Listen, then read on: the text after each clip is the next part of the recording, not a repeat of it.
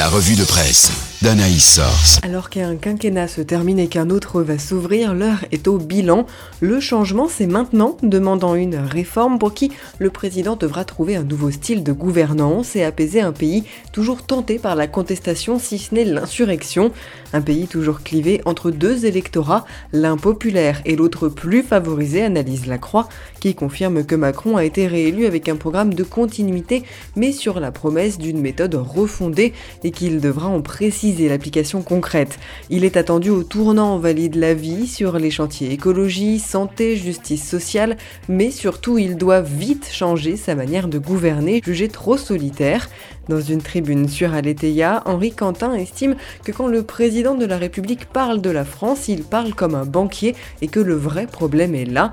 Surfant sur la vague, le Conseil national des évangéliques de France lui a adressé un texte invoquant la pertinence des valeurs bibliques pour construire une société de bienveillance et de liberté, détaille évangélique.info. Et ils ne sont pas les seuls.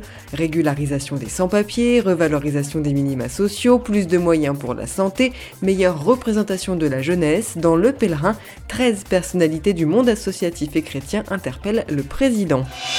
Parmi ces sujets, la bioéthique et le respect de la vie arrivent en bonne position.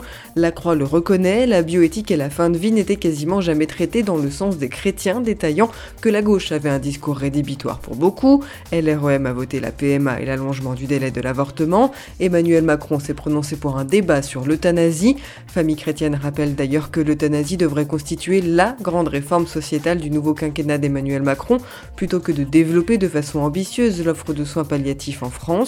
Cette culture de mort persiste également aux États-Unis, où Christianisme aujourd'hui affirme que le président Joe Biden devrait débloquer des fonds pour financer l'avortement à l'étranger, en parallèle de la création d'un groupe de travail pour promouvoir l'avortement à travers le monde, présenté comme un soin. Autre sujet qui fâche, la GPA. Aletheia revient sur le livre du professeur René Friedman, ardent défenseur des techniques de PMA qui s'oppose fermement à la gestation pour autrui, qu'il qualifie de prostitution et d'esclavage, ainsi qu'au droit à la parentalité en vogue aujourd'hui.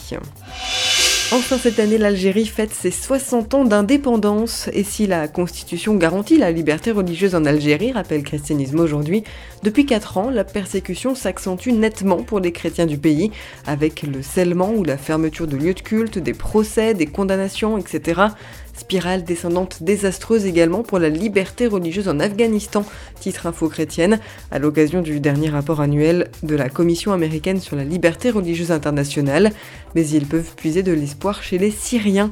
La Croix explique que la ville de Homs accueille la première rencontre de Thésée, rassemblant 800 étudiants venus de tout le pays et issus de sept églises chrétiennes. Des chrétiens qui, au Liban, où ils sont pourtant minoritaires, apparaissent également comme des sentinelles de paix, titre Le Pèlerin, comme un rempart contre le chaos.